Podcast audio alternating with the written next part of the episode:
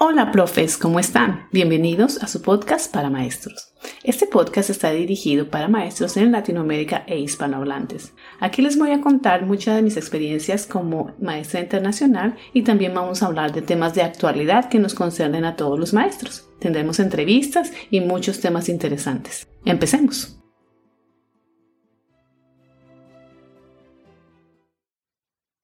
Hola, profes, ¿cómo están? Espero que muy bien. Bienvenidos a su podcast para maestros. Hola, Juan. Hola, Carolina, en China. Hola a todos y todas en, las plataformas que nos escuchan y también en YouTube que nos ven. Eh, muy complacido de estar nuevamente en este episodio. Qué bien, muchas gracias. hoy vamos a hablar de nosotros. Vamos a hablar de nuestras experiencias, de las cosas que nos han pasado, de de las cosas que nos pasan como maestros eh, cuando tenemos situaciones difíciles, algunas veces en las escuelas, algunas veces con los estudiantes, algunas veces situaciones personales que nos afectan a nosotros mismos en las escuelas y vamos a contar algunas de estas situaciones para que, pues, no sé, los profes que se vean identificados, que también estén pasando por lo mismo, que sientan que no, tampoco están solos, que a todos a veces nos pasan muchas cosas y pues me parece bonito que nos, nos, nos, contemos lo que nos pasa, ¿no? Es parte de visualizarnos y de visualizar nuestra profesión. Y sobre todo de no normalizar, porque a veces creemos que, que esas cosas como no tan buenas que nos pasan es porque es normal, porque es que es así la profesión o porque eh, es lo que nos corresponde como, como maestros y no es así. Eh, también tenemos que dejar de normalizar la violencia que, que sufrimos en nuestra profesión. Entonces, eh, vamos a hablar de nosotros, vamos a hablar de lo que nos ha pasado. Entonces, eh, voy a empezar. ¿Con qué quieres iniciar? Yo quiero empezar con una historia que, es de, que pasó hace muchos años cuando, antes de graduarme en la universidad em, de maestra de preescolar, mi licenciatura es en preescolar, yo tenía que hacer prácticas docentes, pero yo trabajaba, yo estudiaba de noche. Entonces yo aprovechaba porque tenía que pagar mi, mi universidad, yo pagaba mi universidad entonces yo tenía que de estudiar, eh, trabajar de día para pagar la universidad y estudiar de noche. Y generalmente buscaba un trabajo donde tendría que hacer la misma práctica docente. Es decir, yo podía validar mi trabajo como una práctica docente porque pues trabajaba como maestro. Entonces me contratan en una escuela muy pequeñita de preescolar, lo que en Colombia se llaman los jardines infantiles. En, en esta escuela muy pequeñita me contratan para, para ser maestra de uno de los grados de preescolar. Y pues hasta ahí todo bien. De hecho, me mudé de la casa de mi mamá. Yo tenía unos 22, menos de 22 añitos, por ahí 20 añitos. Añitos, poquito. eh, y me mudo de la casa de mi mamá a la casa de una tía de mi mamá para estar cerca a la escuela y no me toque pues, largas jornadas de, de trayecto. Y llego a esta pequeña escuela y la directora de la escuela nos insultaba. Ella se creía con el derecho de insultarnos constantemente. Em, una, recuerdo mucho que de las situaciones que nos, que, de lo que nos decían, nos hacían reunir en un grupo, digamos, para una reunión, las famosas reuniones, los maestros estaban reunidos todo tiempo. Nos hacían reunir, en, hacer una reunión y empezamos a explicar nuestras actividades. Voy a hacer esto con los estudiantes, voy a hacer lo otro con los estudiantes. Y cuando no era solo conmigo, todas nos insultaban, ¿no? eh, todas mujeres. Y cuando estaban, cuando yo, yo hablaba, cuando otra persona hablaba, nos decía, eso tan, tan, tan estúpido, perdón la palabra, no sé si se puede decir, es, eh, ¿qué, ¿qué, le pasa? Usted no sabe de esto, usted no sabe nada, ¿qué, qué es lo que le están enseñando en, en, la universidad? ¿Usted qué está haciendo? Siempre. Ella, y no era con el tono de voz que estoy usando en ese momento, nos gritaba. Eran insultos eran insultos y nos insultaba y nos gritaba y nos gritaba y nos gritaba. Y, y, yo estaba como, como en shock. Yo apenas estaba haciendo práctica universitaria, ni siquiera me había graduado, ahí me hubiera podido renunciar a la profesión. Yo solo por eso, pero no renuncié. Sin embargo, me sentía que yo sentía tanto miedo, yo, tenía, yo era muy joven y tenía miedo de ir a la escuela, de ir a trabajar yo me levantaba y de hecho me acuerdo que trasnochaba haciendo manualidades para los estudiantes, porque en preescolar hacemos muchas manualidades. Y yo recuerdo estar y en, terminar mi universidad, que llegaba muy tarde de, la universidad, y continuar a, en, mi cuarto, donde estaba donde mi tía, haciendo manualidades de tarjetitas, de no sé qué, para poder llegar a la escuela con algo como mejor, porque esta señora se iba a enojar, nos iba a insultar, no sé qué iba a pasar. Entonces yo no dormía casi por complacer, es, ni siquiera organizaba mi cuarto. O sea, yo me levantaba, recogía los papeles, las manualidades y me encargaba todo y me iba a la escuela a poder, a poder como sorprender o como satisfacer las necesidades de esta señora. Y, y, eso era un constante día a día, día a día, día. Y nos pagaban el salario mínimo legal, el salario, porque no éramos graduadas, nos pagaban el salario mínimo legal, que no es nada en, un país como Colombia. Pero pues me servía para pagar. O sea, yo, me, a mí me servía dinero. Entonces yo iba todas las mañanas con mucha ansiedad, con, con mucho miedo y con mucha cautela en, qué la voy a embarrar hoy. ¿Qué malo voy a hacer ahora? Porque claro, se empieza a creer uno la historia que le están diciendo. Uno empieza a, uno que usted, como que usted no sirve para esto, como que usted sirve para esto. Y uno empieza a creerse esas cosas. Y, y así estaba yo en esa, en esa ansiedad, en, en mi, recuerdo tanto ver, eh, recuerdo tanto el cuarto, tan desordenado con papeles aquí, con trabajos de los niños, con esto, porque llevaba todo el trabajo a la casa para poder terminarlo y también tenía cosas de la universidad y tenía que rendir en la universidad, etc. Y, y, eso era mi diario, mi diario. Y hubo un momento en que, en que me cansé. Me cansé, o sea, fue como que un despertar. me acuerdo que dije, bueno, no vuelvo. Y no volví, no volví. No, no, no, no pude volver. Era el nivel de ansiedad y el nivel de miedo que yo estaba desarrollando a ese lugar que yo ya no quería volver, yo no quería ir.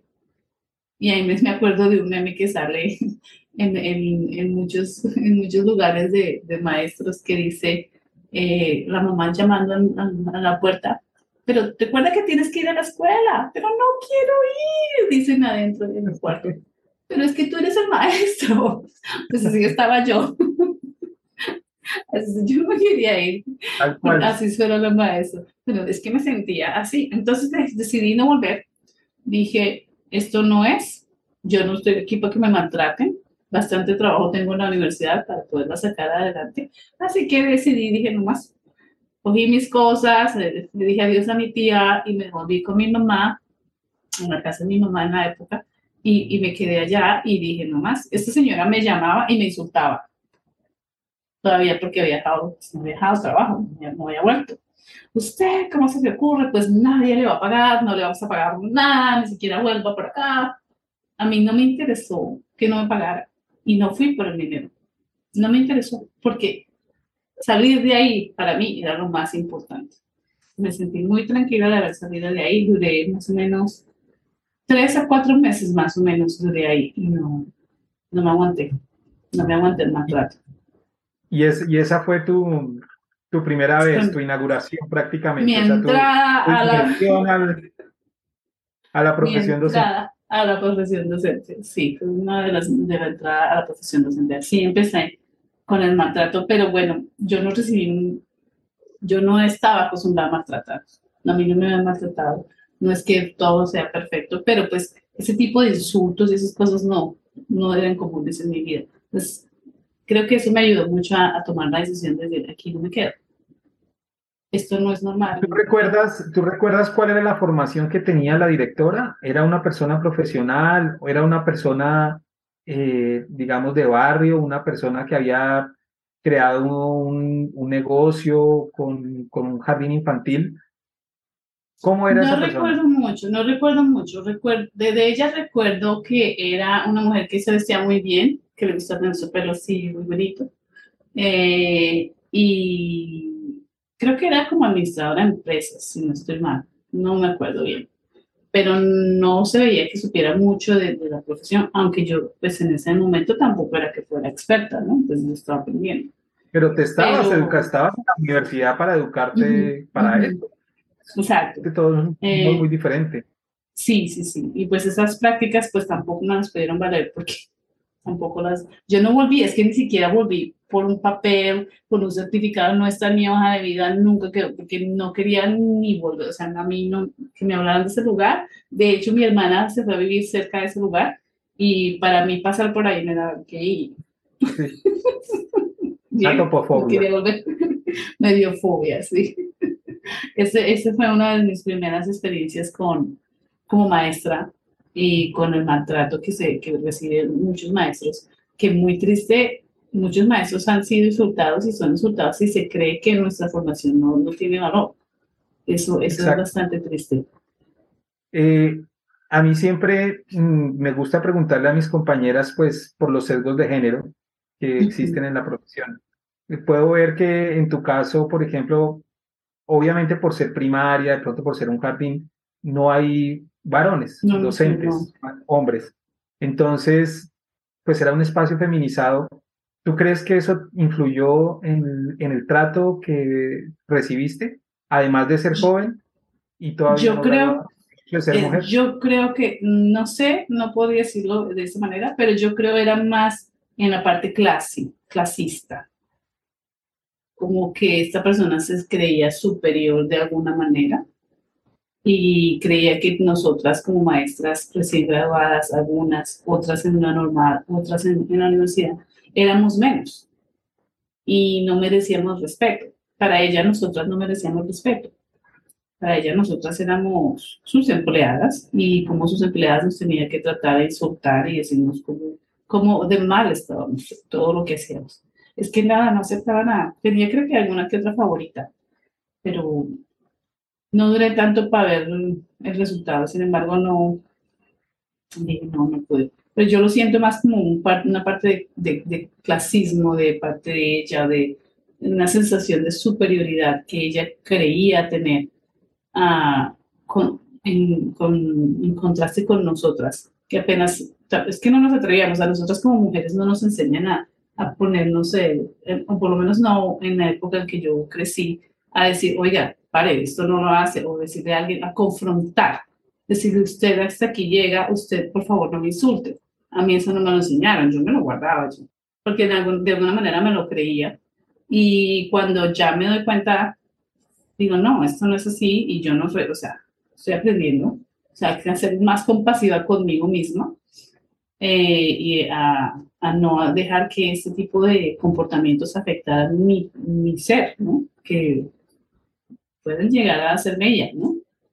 Pueden llegar claro. a ser Claro, y hay, y hay algo que, que vale la pena aclarar y es que en Colombia y en varios países de América Latina eh, hay como una tendencia que cualquiera puede montar una escuela. Digamos, sí. no es eh, digamos, en otros países, en Europa, en Estados Unidos, si, tú quieres ser maestro primero o tener un, centro educativo, una institución educativa, pues eso no sale de la noche a la mañana, tienes que mostrar unos requisitos, mostrar una idoneidad, mostrar un dinero también. Eh, en, en Colombia y en América Latina, pero específicamente del caso colombiano, nosotros en nuestras ciudades tenemos mucho el tema de los de las escuelas o los colegios o los jardines infantiles de garaje. Eh, es una persona que dijo, oiga, yo creo que tengo la habilidad de cuidar niños, voy a coger mi casa para recibir niños y cuidarlos y darles eh, cualquier educación. Entonces, eh, en el caso tuyo, creo que fue así, era una escuela de barrio, una escuela de garaje, que Paradójicamente, las autoridades le dan una licencia a una persona que tal vez es formada en administración o es formada en economía o formada en lo que sea, pero menos en educación, y se le permite abrir una escuela.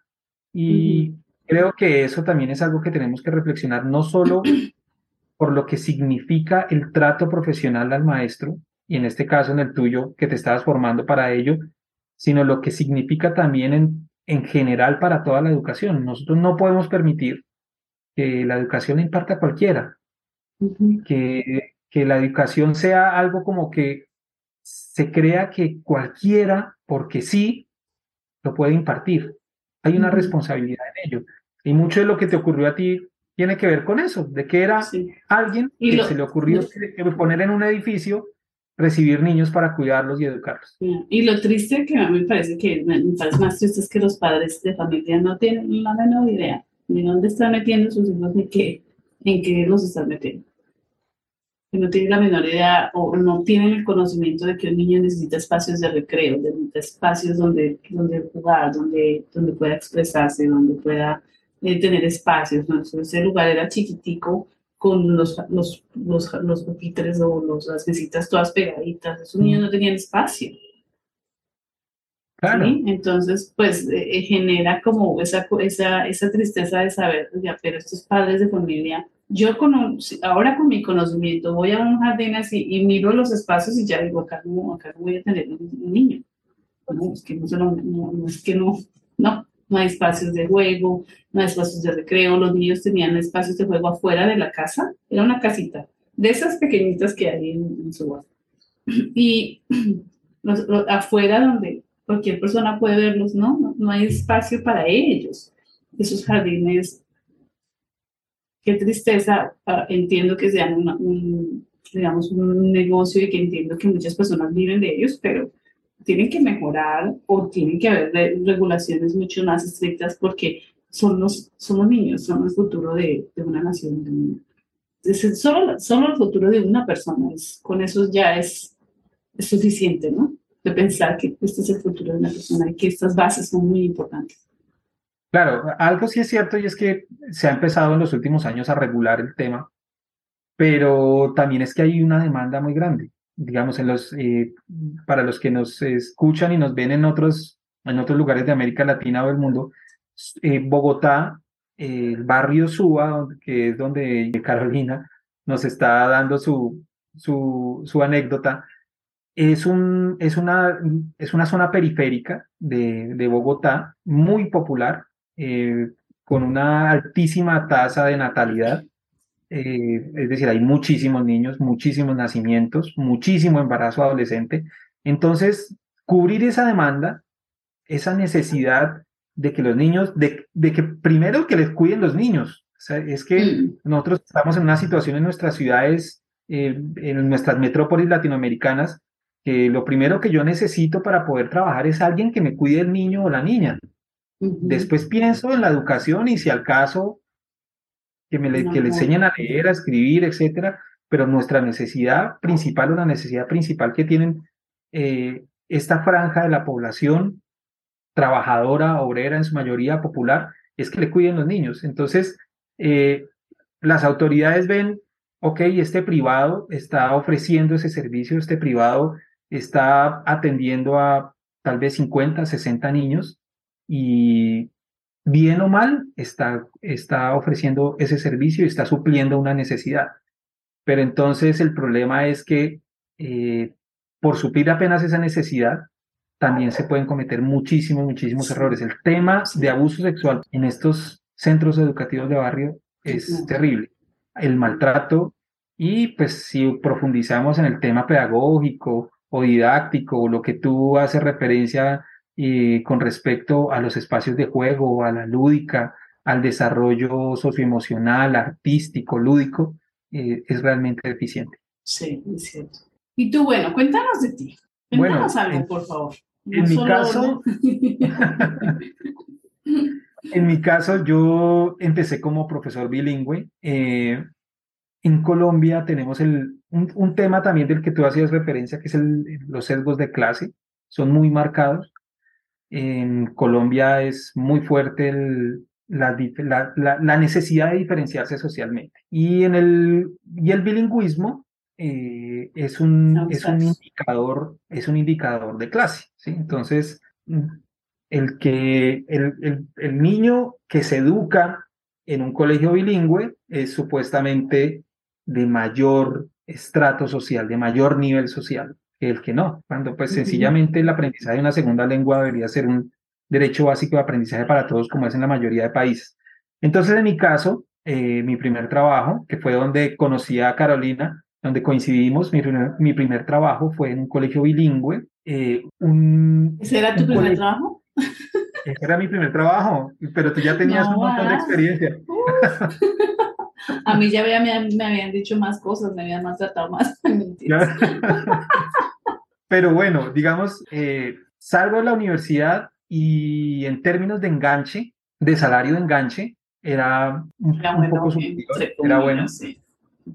Pero este colegio había empezado en un barrio, es decir, había empezado en, eh, así como Carolina cuenta el, de, el del jardín, este colegio que después se volvió campestre y bilingüe también empezó en un barrio. Es decir, que a pesar de que ahora era con mayores pretensiones y que era el, colegio con un campus hermoso, verde, con montañas, con patos, con lago. El, campus era muy bonito, hermoso. Era feliz llegando allá, viendo los cisnes y los patos y los animales en la, en la, parte de atrás. Muy bonito, muy bonito. Me parecía bonito. O sea, un, un, un espacio porque es diferente hablar de ambiente de aprendizaje, un espacio de aprendizaje muy propicio.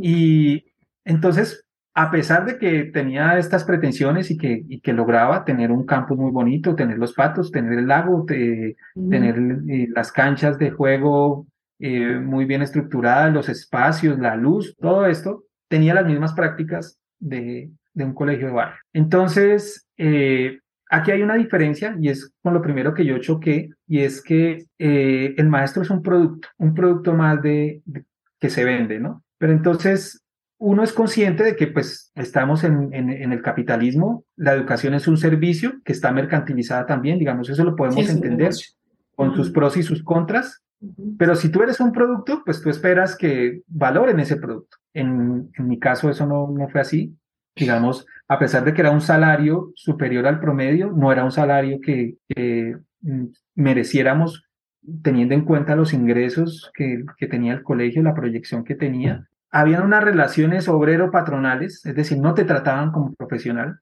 mm, no te daban ese lugar eh, que, me, que deberías merecer por, por ser docente. Entonces, mi primer choque fue cuando eh, mi curso eh, había que llevarlo a, al, a la cafetería a que recibieran su, su refrigerio, su merienda. Y entonces lo primero es como, ok, ya usted no deja de ser docente, ahora usted le sirve, le sirve a nuestros clientes. Digamos, hay cosas que uno hace, digamos, por ejemplo, las maestras de infancia, las maestras de infancia lo hacen todo el tiempo, les ayudan a los niños con su comida, les, eh, les, dan la, la, cucharadita, etcétera pero es muy diferente cuando a ti te lo obligan a hacer eh, con el mensaje de que, de que esa es su función servil hacia nuestro cliente, que es, que es el docente. Ese, ese, fue mi primer choque.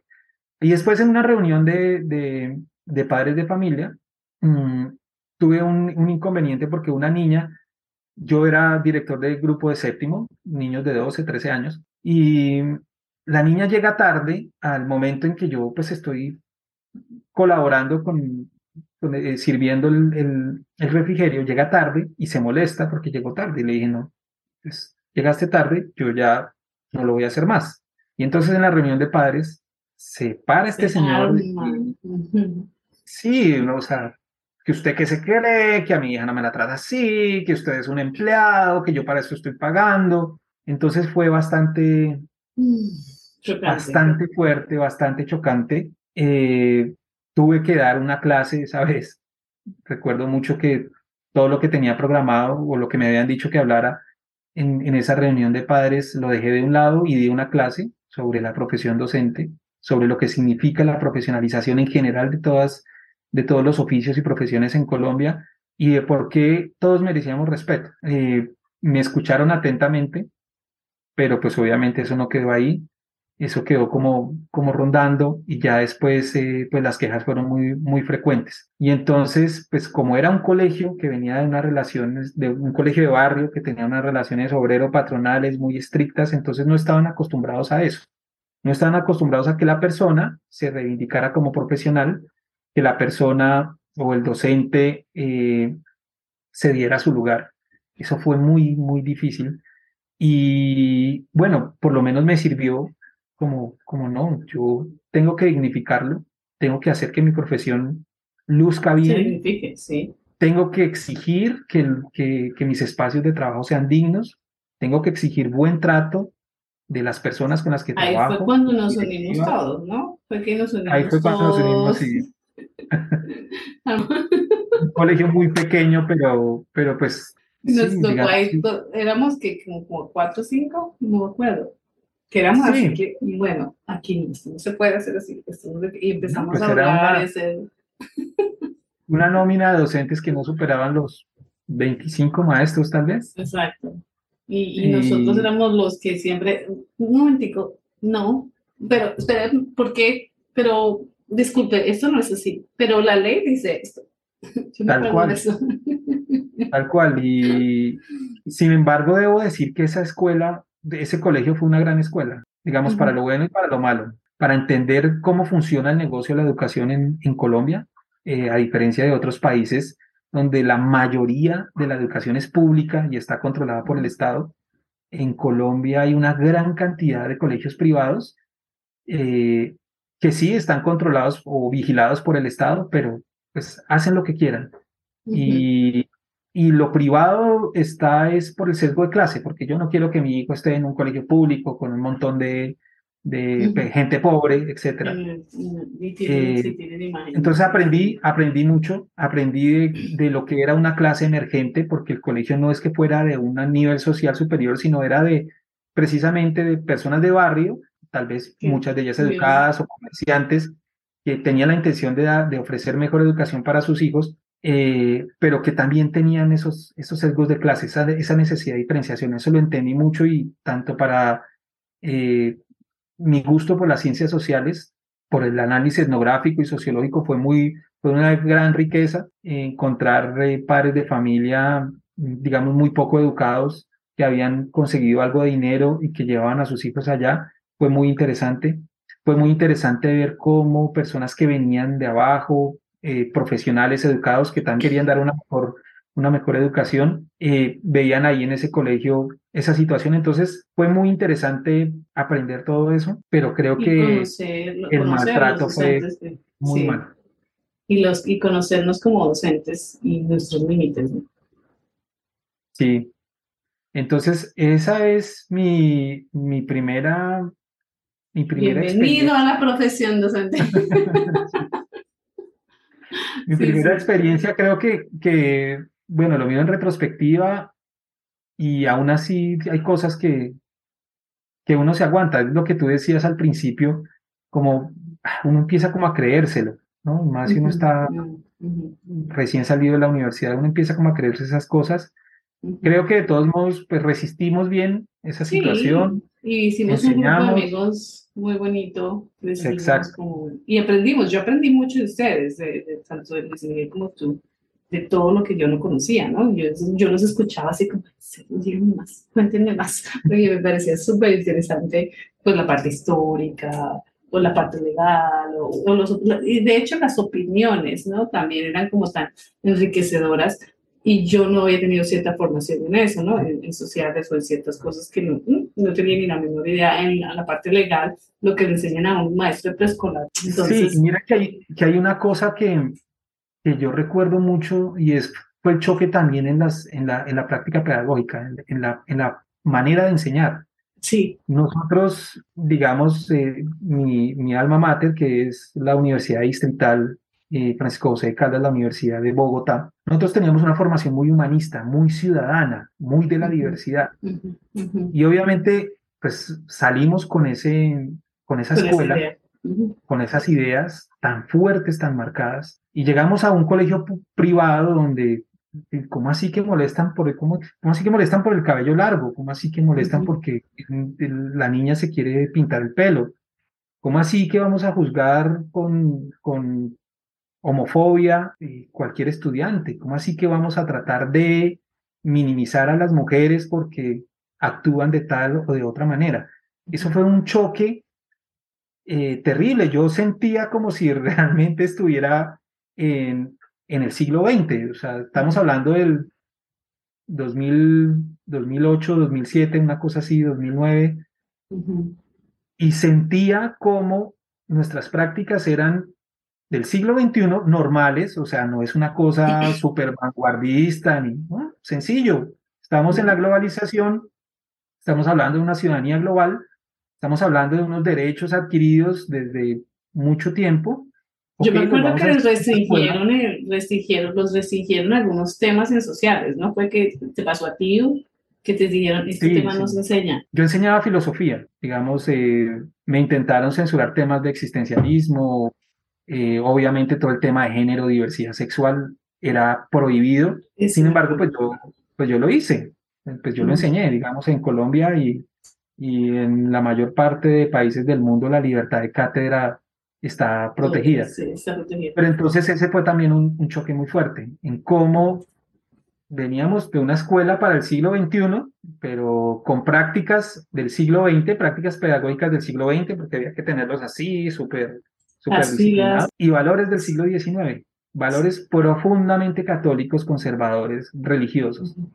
Entonces, ese fue un choque fuerte el ser señalado eh, de manera despectiva, el estar aislados. Afortunadamente como que encontramos, que tuvimos la posibilidad de crear un grupo como de apoyo entre, entre tres o cuatro personas, incluida tú, por supuesto, pero de todos modos el aislamiento, el señalamiento es algo que agota, por más de que tú creas que puedes enfrentar diariamente esta situación, te agota, te agota como ser humano porque te aíslan, te señalan, te sientes, te sientes mal, te sientes excluido. Sí, yo creo, y yo creo también mucho que nosotros, los maestros, eh, lo que hacemos es como confiarnos en otros maestros y, hablar con otros maestros para poder sacar todas esas emociones y esas cosas que nos están pasando, que nos generan ansiedad, o tristeza, Mm, que, que, generan como un cambio o como, una, como un golpe emocional, diría yo. Y entre nosotros eran, eh, nos reuníamos a poder hablarlo, a poder sacarlo y a, procesarlo, ¿no? Y a sentirse, oh, pero no estoy sintiendo, o sea, no soy yo, o sea, no es que no es mi problema, es que si todos estamos hablando en este tema es porque hay una, una, una, situación que involucra a toda la escuela con el, con el ambiente que la escuela genera, con la práctica que la escuela genera, que no es soy yo el que, se, que, está totalmente equivocado, ¿no? Sí, así Eso es. también es, es importante. Bueno, pero aprovechemos tu experiencia en otros ambientes educativos en otros países. Eh, hace un rato, fuera de, fuera de nuestra grabación habitual estábamos hablando de una situación difícil que pasaste eh, en Estados Unidos personal. Y cuéntanos de eso y miramos a ver cómo lo reflexionamos y fue, fue, muy difícil. Colombia. Sí, fue muy difícil. Eh, más o menos en mis 14 mi mamá tuvo cáncer, el segundo cáncer, y se, se agravó. Yo trabajaba en ese momento en Estados Unidos. Em, entonces mis hermanas me llaman y me dicen, tienes que volver tienes que volver. Y, el médico dijo, tienes que volver. Y entonces yo dije, bueno, yo voy a, empiezo a hablar con la escuela, a veces a hablar con el, el, patrocinador y con el distrito. Y les digo, tengo una situación personal, mi familia, mi mamá está en un hospital y el médico me pide que esté con ella, que era como decirme, vuelvo porque se va a ir, ¿no? Entonces ellos me dicen, ok, pues me responden, ok, eh, esto, es, esto es lo que dice la ley que la ley en Estados Unidos, en el programa que yo estaba, que era un programa intercambio, decía que yo me podía, por una situación personal, ir 30 días, que después de esos 30 días ya había perdido el trabajo y había perdido la vista. Pero pues a quién me importa eso? O sea, en ese momento, pues, me vale, ¿no? Yo les decía, yo me voy, y si mi mamá se recupera o si algo pasa y son más de 30 días, pues no vuelvo. Entonces yo había preparado, preparado a mis amigos diciéndoles, en caso de que no vuelva, pues les, pido que me ayuden a empacar, a llevar, o sea, como que eran, les, iba, les iba diciendo qué es lo que podían hacer con lo que yo había dejado allá, porque pues me iba a ir con dos maletas, una maleta nomás. Entonces, eh, eso, eso pasa, en viajo de emergencia a, Bogotá, la primera, la primera semana me enfermo horrible de la ansiedad, de, de todo lo que uno tiene que sufrir por, por los, las pérdidas, ¿no? Me enfermo horrible, pero puedo estar con mi mamá, en, sus últimos días de vida estoy con ella, comparto con ella, o sea, tenemos como la, la despedida, porque ya se despidió de nosotros, como que ya había tomado la decisión, ¿no?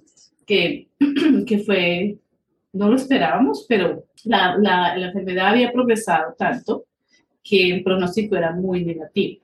Entonces el médico le dice a ella, cuando le habla al médico, nos saca de, la habitación médico, le dice su, su cáncer está ya están los pulmones, ella tuvo cáncer de seno.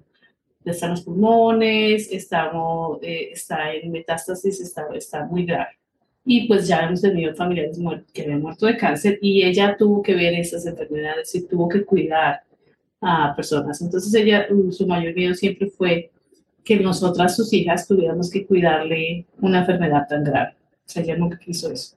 Entonces, de alguna manera, le, dijeron, vamos a hacer estos procedimientos y vamos a ver qué pasa. Le hicieron un procedimiento, una biopsia del pulmón, eh, sale de la biopsia, pero ella se agrava y digamos, pues, ya, yo fui la última persona que me quedó. Eh, nos llama a todos, estamos todos ahí, se despide. Yo hice todo lo que pude, bueno, toda la parte emocional que, que puede eh, incluir eso, nosotros todos alrededor de la cama, hablando con ella, eh, dándole permiso de alguna manera, porque pues de hecho habíamos buscado opciones como, como la, la muerte asistida, porque la enfermedad podía agravarse mucho, porque vimos, yo estuve en el hospital con ella y yo veía personas agonizando, con un dolor y suplicando que el dolor no pasara, que no más, que no más. Lloraban y suplicaban que no podían del dolor. Entonces, eso nos aterraba a nosotros. Pero pues no, lo, lo, lo, hubiéramos considerado, pero mi mamá no, no nos dio ese tiempo.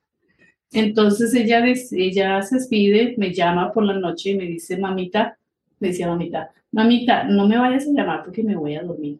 No me vuelvas a llamar, yo me voy a dormir. Y se fue a dormir y ya no despertó. Eso fue, esa fue su última, su última llamada.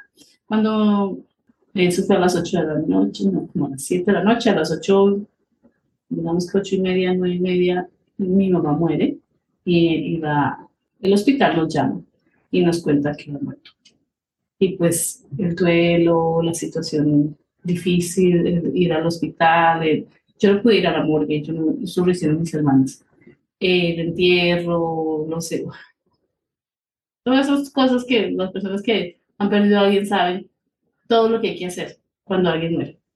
Y entonces, en ese momento, pues no habían pasado los 30 días para volver a Estados Unidos. Yo me quedo en Colombia más tiempo porque mi, mi, eh, me entraban las vacaciones, era, mamá murió en diciembre. Entonces me entraban unas vacaciones y yo podía quedarme más tiempo, entonces me quedé más tiempo en Colombia, eh, haciendo duelo, pues con mi familia despidiendo todo, pues los entierros, todo ese tipo de cosas que, que pasan. Eh, y, y, me devuelvo a Estados Unidos antes de los 30 días. Eh, y ya en Estados Unidos estábamos, ya pues todo el mundo sabía que mi mamá había muerto, mi sponsor sabía que había muerto, mi jefe sabía, mi, la directora de la escuela, todo el mundo. Y en ese momento estábamos nosotros bajo un programa que era el programa de español. Y la directora del programa de español no era la directora de la escuela, era una persona diferente. Esto es un outsourcing, como decíamos anteriormente. Esto era una compañía que vendía el programa y vendía a los, o sea, vendía el servicio como estos son los maestros que vienen de Latinoamérica, que hablan español, que van a enseñar español. Entonces, esta persona tenía un carácter bastante fuerte. Y eh, nosotros teníamos que cumplir con una misión y era que los estudiantes eh, se aprendieran 100 palabras eh, en un año, que eran palabras como se enseña en inglés, en inglés se enseñan palabras de uso frecuente, para que los niños tengan fluidez al leer, que lean más rápido. Entonces, yo estaba en duelo, yo a mi mamá había muerto. Y yo no, o sea, yo no podía hacer, ser la misma persona, enseñar de la misma manera, porque se había muerto una persona muy importante. Entonces, cada vez que me mandaban una tarjeta, yo me ponía a llorar. O cada vez que alguien en la, escuela me mandaban tarjetas los otros maestros, o que alguien me tocaba el tema, pues yo no podía, ¿no? Entonces, y los niños me preguntaban cosas y yo como que trataba de no ponerles ese, ese peso a ellos, ¿no? Porque pues no les correspondía. Y yo seguí enseñando, pero no llegué a la meta de que los niños supieran sus 100 palabras. Y cuando esta señora llega, llega a, ese día llegó que a agarrar a los niños pues mis niños nada, o sea, mal en el, en el examen. Y, eh, y también estaban súper, se, se, portaban mal ese día. Ese día que estaban todos saltando, estaban todos activos, estaban, así que, y esta señora, y eso fue el día de la madre, que ella llega, ¿no? Y esa señora dice, ¿usted qué hizo acá? Porque estos niños no saben nada, en todo en inglés, ¿no? Obviamente. Estos niños no saben nada, estos niños no saben hablar nada, no, miren, miren ese desorden porque, están, porque no están eh, callados, porque vienen así desordenados, porque están gritando, porque no sé qué. Y empieza a gritarme a frente de mis estudiantes. Y yo, como que con mi reacción fue, yo estaba, o sea, era el día de la madre, yo estaba como en shock y le digo, no le digo nada porque no tengo en mi, en mi naturaleza mucho responder simplemente le digo a los estudiantes, vamos, todos, vamos a descanso, vamos afuera.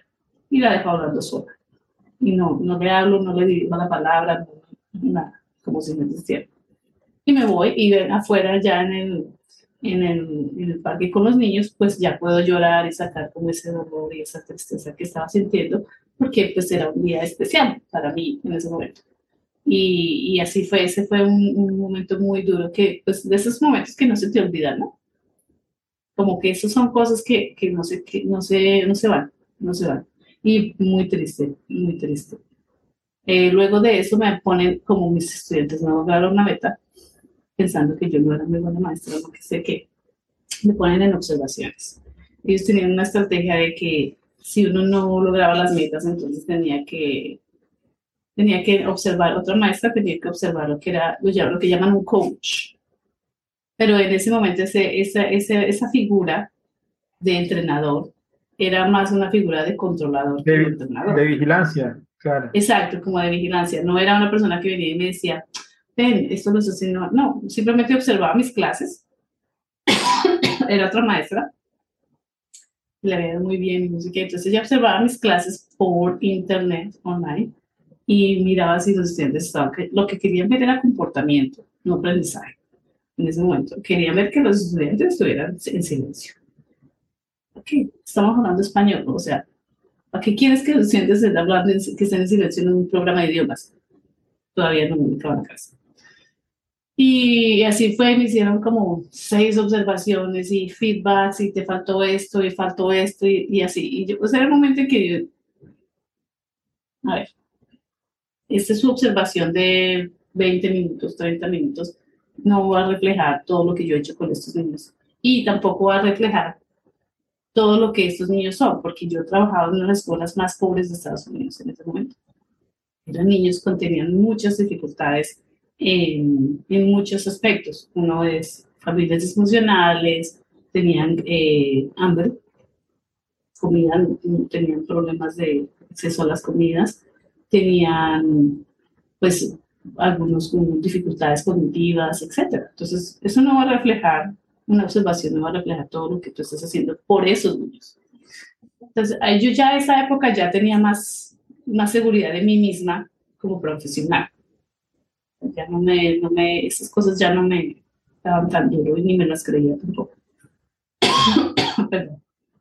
Pero pero sí que estaba, sabía que yo, yo sabía, yo misma sabía que estaba en un duelo y que tenía que vivir mi duelo, que tenía que, pues, que había momentos en los que no iba a poder hacer, ser la mejor maestra, pues, ¿no? Y al final de esas observaciones, cuando ya por fin me sacan de, me sacan de la lista de observadoras, de observadas, me dice ella, ah, bueno, mira, eh, ya esto está muy bien, ha mejorado esto, ha mejorado lo otro y yo le digo, sí, muchas gracias. Y de, hecho le digo, y pues que te, me gustaría que supieras que este, este año murió mi mamá y yo estaba en, en duelo. Entonces, eh, pues es importante que sepas, porque también eso es importante para el observador. Eh, se disculpó, no sabía, y ahí fue un, un error de comunicación entre la persona que pidió esas observaciones con la persona que hizo el, coaching o la observación, que no tenía la menor idea que, que, había un duelo ahí. Entonces sí fue muy difícil, muy difícil. Eso pasa en todos los países, no pasa solo pasa en Latinoamérica. Claro, no, pero bueno, primero muchas gracias por compartir, pues, eh, traer nuevamente esa experiencia que es dolorosa, mm. pero creo que Aquí el problema es que no, nunca recibiste un apoyo pues, tu, en tu trabajo. No. Ellos me, digamos, en la escuela en sí, pues tenían mucha, eran mucho más como compasivos en alguna manera, no, como lo digo, como que mostraban, eh, mandaban tarjetas, empáticos, y me mandaban tarjetas, lo siento mucho, siento mucho tu pérdida y ese tipo de cosas.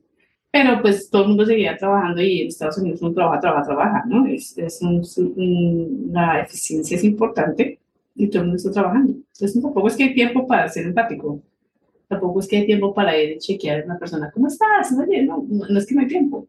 Y, y en las escuelas donde yo trabajaba, pues los maestros teníamos estábamos con los niños todo el tiempo, trabajábamos con ellos todo el tiempo, teníamos uno que otra de clase especial, de educación física, arte y música, eran las tres clases que tenían a la semana, el resto estábamos con ellos. Entonces, todos los maestros estaban ocupados. ¿De que vamos a ser empáticos? No, pues mis amigas eh, colombianas y, mi amiga venezolana y otras amigas que ya eran más cercanas, pues estaban conmigo. Pero pues también estaban trabajando en sus, sus sus, ¿qué? Sus, sus vidas. Y pues obviamente sí que cuesta vivir un duelo cuando estás trabajando con, con, humanos, con seres humanos. Y pues uno tiene que, decimos en Colombia, sacarle tripas corazón. Y sacarlas y no ponerle ese peso a los niños, porque no les corresponde, pero sí uno tratar de vivir su duelo. Ahí fue cuando empecé a hacer yoga, meditación, fue como que fue mi, mi recurso, ir a meditar, em, eh, empezar a hacer yoga, eso, para poder procesar eh, el duelo. Obviamente, pues. Pero. Los duelos no, no pasan. Pero igual, igual es, es como, como, bueno, no solo en la profesión docente, como tú lo dices, ocurre en todos los ambientes laborales, pero como hay una deshumanización de, de lo que hacemos, de nuestro trabajo, de nuestra cotidianidad. O sea, ok, yo cumplo con la formalidad de, enviarte una tarjeta como escuela, pero, pero no de acompañarte, no de comprenderte. Eh, quizás si yo hubiera sido el coaching, el coach, eh, mi coaching hubiera sido ese, como, ok. Preguntar. Me enteré, que estás en un duelo, ¿cómo te puedo ayudar? Ella no sabía, ella, nunca me preguntó. O sea, la, se asumió, ella asumió que yo era mala maestra y que no sabía lo que estaba haciendo. Sí. Fue una, una, una assumption.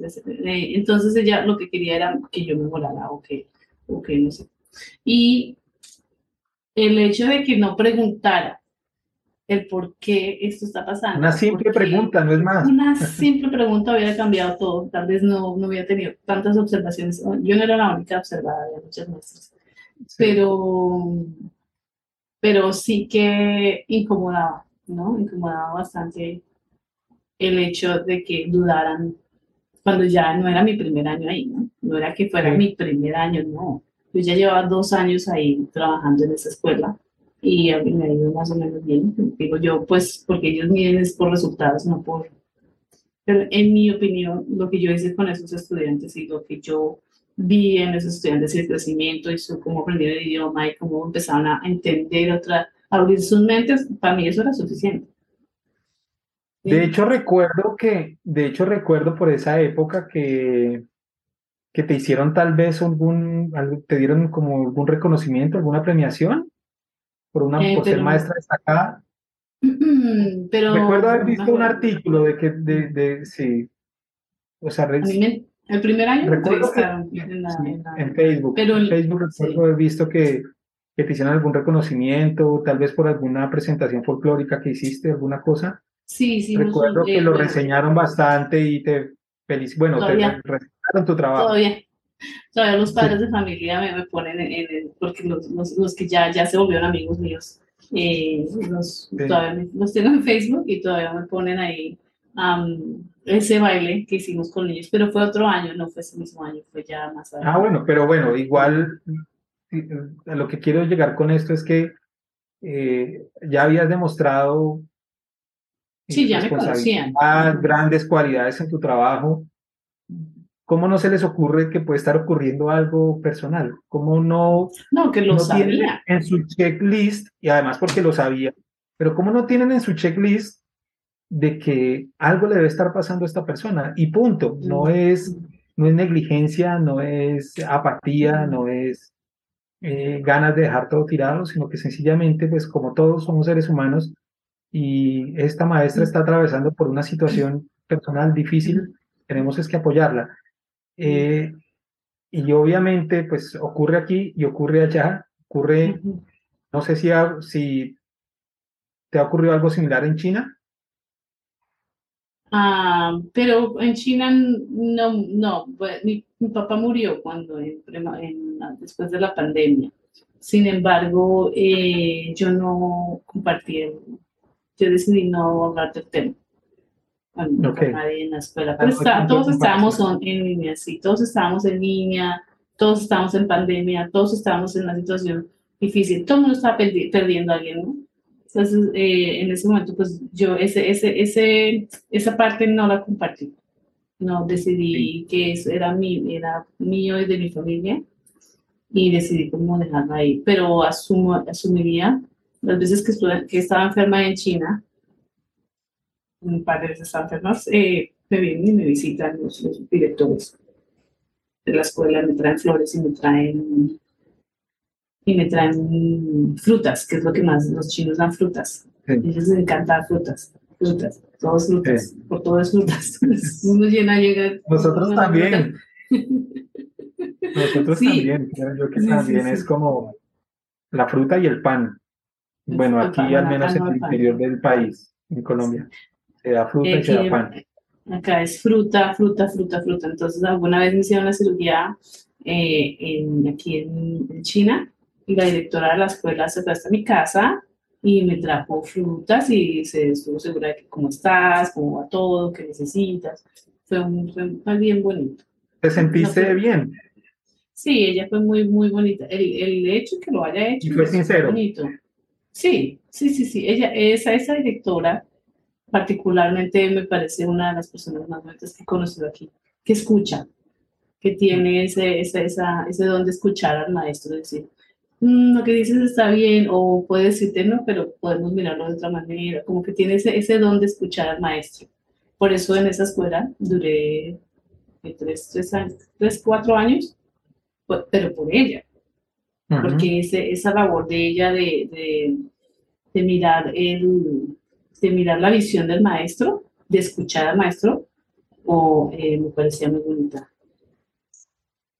Eh, bueno, te reitero, muchas gracias por compartir tu, tu experiencia. Y yo tendría para, para decir, además de esto, es que todos sufrimos en, en nuestras profesiones, digamos, el mismo sistema económico eh, que nos obliga a trabajar de esta manera, pues todos tenemos historias difíciles en nuestros empleos, en nuestros trabajos, todos hemos tenido eh, jefes, mm, eh, quisquillosos, malas personas, todos hemos pasado por eso. Pero yo siempre he sostenido que con la profesión docente debemos tener mucho cuidado y es porque nosotros estamos a cargo de otros seres humanos. Así como, por ejemplo, el médico está a cargo de su paciente o el, el bombero o el policía, por ejemplo. Las profesiones de estas profesiones de servicio tienen una responsabilidad con los otros eh, pero en, nuestro caso creo que tiene que ver más también con, con los niños, con las niñas. Eh, hay una responsabilidad enorme. Eh, cualquier cosa que tú digas mal en un aula, que insultes, incluso un chiste mal dicho, fuera de contexto, puede acabar con la vida de alguien, su vida emocional. Entonces, creo que esto es algo de lo que vamos a hablar próximamente y es cómo atender nuestra salud emocional. Sí, cómo es importante. Darnos cuenta de la importancia que tiene que nos cuidemos a nosotros mismos como maestros y como maestras. Porque es fundamental, no solo, como docentes, como personas, como seres humanos, sino lo que significa eh, en términos de la responsabilidad social frente a nuestra profesión con los niños y las niñas que educamos. Sí, es cierto, porque no solo eso, lo que nos pasa personalmente es importante, pero lo que vemos en las aulas de clase, que es, hoy no lo tocamos, pero tenemos que ver muchas cosas en las aulas de clase. Tenemos que ver niños maltratados, niños abusados, niños eh, con disfunciones difíciles, con situaciones que no podemos manejar o que no sabemos cómo manejar. y los pasa en las aulas diariamente. Y uno queda con esa impotencia y con esa ansiedad de cómo puedo ayudar a este estudiante. Y eso también afecta la salud eh, emocional de los maestros. La salud mental. O tener que ver pues, colegas que maltratan también, que eso es sumamente frustrante. Sumamente frustrante, sí. Es, es no conocernos, ¿no? De pronto, frustraciones de otros lados, frustraciones de tiempos pasados que, que podemos llegar a traer al aula y que no es justo con los estudiantes tampoco. Así es. Sí, sí, sí, muy, muy, muy como triste el capítulo de hoy, ¿no? Eh, bueno, pero también es importante hacer catarsis. Sí, sí, sí, es cierto, sí. Y compartir eso, compartir eso también libera y ayuda a cerrar ciclos. Sí, Por eso definitivamente. es importante hablar. Sí, definitivamente, eso sí. Muchísimas gracias. Eh, ¿Tenemos entrevistas pronto? Sí, eh, pues eh, les informaremos próximamente, pero la idea es que tengamos eh, a una persona mm, profesional en el campo de la educación que nos ayude a analizar este tema de la salud mental de los maestros y maestras, cómo esto influye en la profesión docente, qué podemos hacer, cómo podemos ayudarnos entre nosotros a través de grupos, a través de redes de maestros y de maestras, cómo podemos hacer más reflexión sobre esto, eh, que también es reflexión educativa, también es reflexión filosófica sobre la vida, sobre la educación y sobre lo que nos apasiona. Es esto. Exacto, y tendría que incluirse en el currículum de, de los maestros, de los futuros maestros, en formación de las universidades, de los futuros maestros. Sí, debería incluirse el, un tema de salud mental y cómo cuidar nuestra salud mental. Así es. Pues, nos, pasan muchas cosas y es importante cuidarla, ¿no? Es importante, muy importante. Bueno, muchísimas gracias, Juan, por esta bella, bello episodio y pues nos vemos en la siguiente, nos estamos escuchando. Bueno, chao. Un abrazo a todos, profe. Síganos en nuestras redes sociales, eh, www.paramaestros.info eh, Instagram para maestros.info, no, para maestros solamente, arroba para maestros, eh, YouTube arroba para maestros y Juan, ¿cuál es tu red? Eh, en, Facebook, Juan Andrés Thompson Sánchez y en Instagram, Thompson Sánchez, arroba Thompson Nosotros somos de la época de la honestidad, ¿no? La época donde poníamos todos nuestros nombres, apellidos, si queríamos, sí, sí, sí. cumpleaños, todo. Ahora, los, ahora no se pone toda la información posible para que lo encontraran a uno. Exacto. sí. Sí, me pongo, a mirar eso.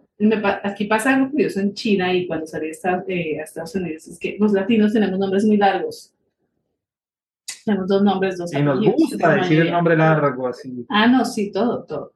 Entonces, sales tú del país y la mayoría de países en los que yo he estado, se usa un nombre y un apellido. Entonces, cuando fui al médico una, vez aquí en China, que en China es todavía más corto, porque los nombres son un carácter, un carácter, y el apellido es otro carácter, o sea, son más cortos o máximo tres caracteres, lo máximo que tienen como nombres. Y, me, y hay una de esas pantallitas que salen, y sale mi nombre gigantesco, largo, y empiezan a deletearlo, la máquina empieza a deletrear el nombre una letra por letra, letra, y todo el mundo, ¿qué? ¿Esto qué fue? Todo el mundo mirándome. Y yo, voy, entro al médico, me mira el médico, salgo y todavía cuando salí, sí, y todavía cuando salí, todavía estaban terminando de el No, pues imagínate. No, es Pero bueno. tener un solo nombre un apellido. No, no, no, es que es muy raro. Ir al banco, las personas que vivimos en China, ir al banco porque ellos verifican y verifican el nombre y los apellidos. Y nuestros nombres no, caben en las formas, no caben en los formularios. Y son así como, y miran y vuelven y, y les da un estrés cada vez que no llegan. Ah, ese es un nombre. Muy gracioso. Bueno, para las anécdotas, para terminar con una nota alegre. sí, una nota alegre. Bueno, profes, muchísimas gracias y nos estamos escuchando. Chao. Chao.